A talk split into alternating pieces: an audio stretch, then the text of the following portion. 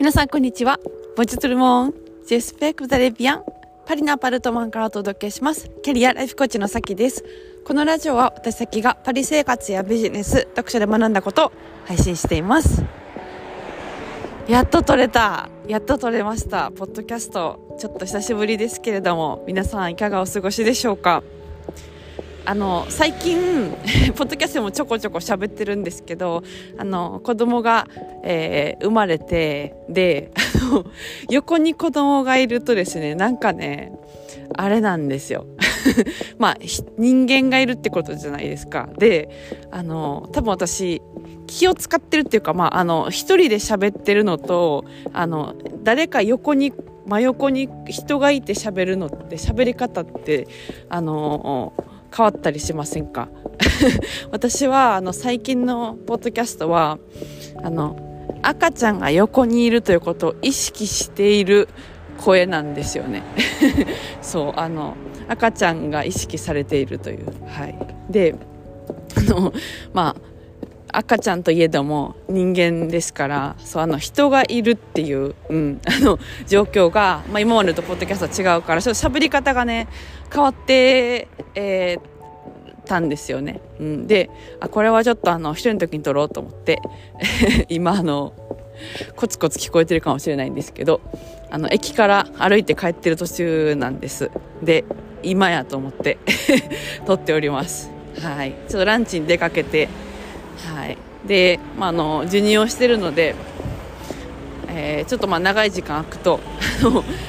父というものがですね張ってくるんですよね。であの硬くなって痛くなって今、えー、帰ってきてます。でも久しぶりにですねあのエッフェル塔の近くの、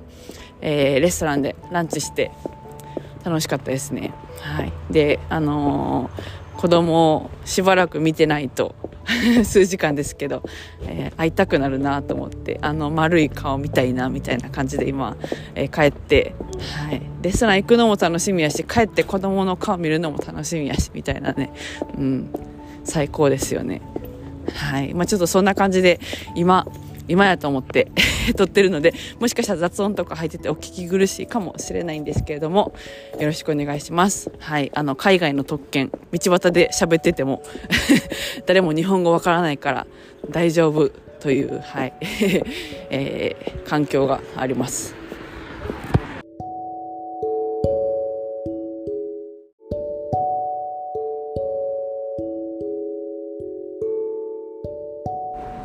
はい。ということで本編に行きたいなと思うんですけれども、テーマは2024年のプラン立てますか？という、えー、話です。12月に入りまして、あと1ヶ月ですよね。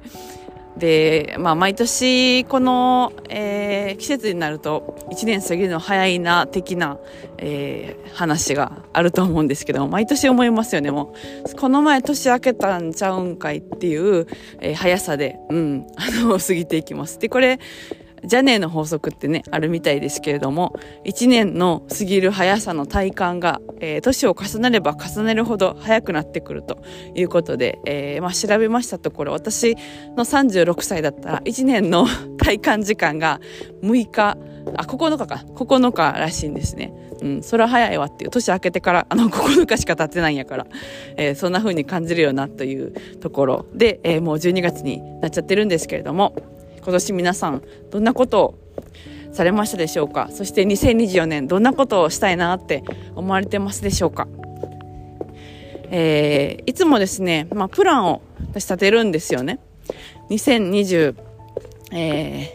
ー、年、まあ、今だったら来年に向けて何しようかな、何したいかなっていうのを立てるんですけれども、まあ、いろいろステップがありまして、で、えー、まあ、まずは、あのー、一人で、えー、頭の中でぼんやり考えると。でそれを紙に落とすと。でそれを、誰かと話すっていう、まあ、あの3つのステップがあのあると思うんですよね。すごいこれ大事だなって思ってて。で、まあ、そのやり方とかね去年もあの12月に、えー、プランを立てる企画っていうのをやってすごいあの人気があった企画と言わせてもらいたいんですけれども、うん、であの皆さんあの来年のプランどういうふうに立てるかみたいな感じのことをちょっとやったかなと思うんですけれども。はい。えー、っとちょっと待ってくださいね。はい。それであのまあプランを立ててで、まあ、そのやり方ってあのいろいろこうポイントがあると思うんですけどでその、まあ後にね、まあ、書くだけじゃなくってそれを誰かと話すっていうのがめちゃくちゃ大事だなと思っていてで、まあ、例えば、えー、私がやってるのは2つあって、えー、企業の仲間と話す。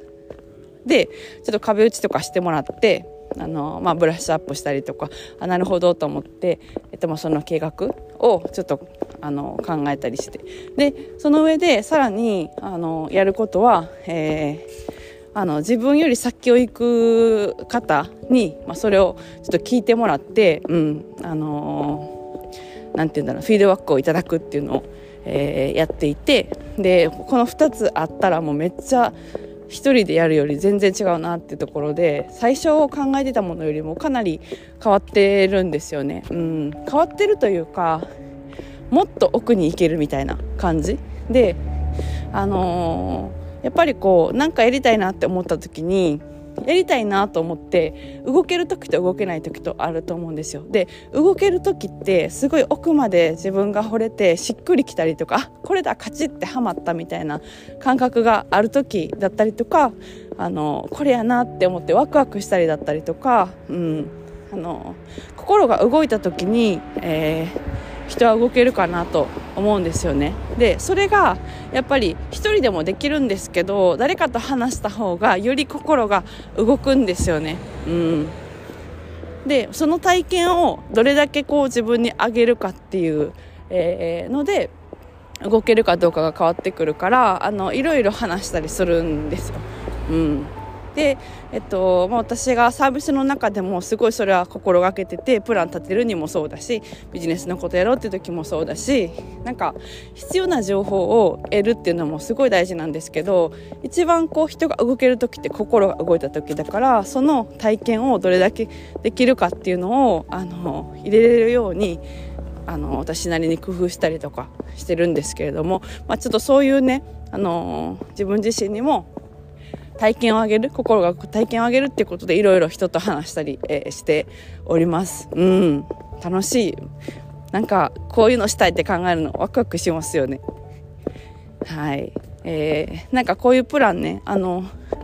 立てたら全然やっぱ立てないと立てるで変わるし、うん、何よりねいいのはあのワクワクするんですよ。来年が。うん、だからあの、まあ、こういうプラン立てたいなみたいな思う方がいたらまた教えてください。一緒に立てましょうぜひ。はい、えー、じゃあ今日はこの辺でお開きということでまた次回のポッドキャストでお会いしましょう。ちょっと歩きながら喋っててそろそろ息が切れてきたので終わりにしたいと思ってます。頑張って息を、えー あの吸わないように喋ってます。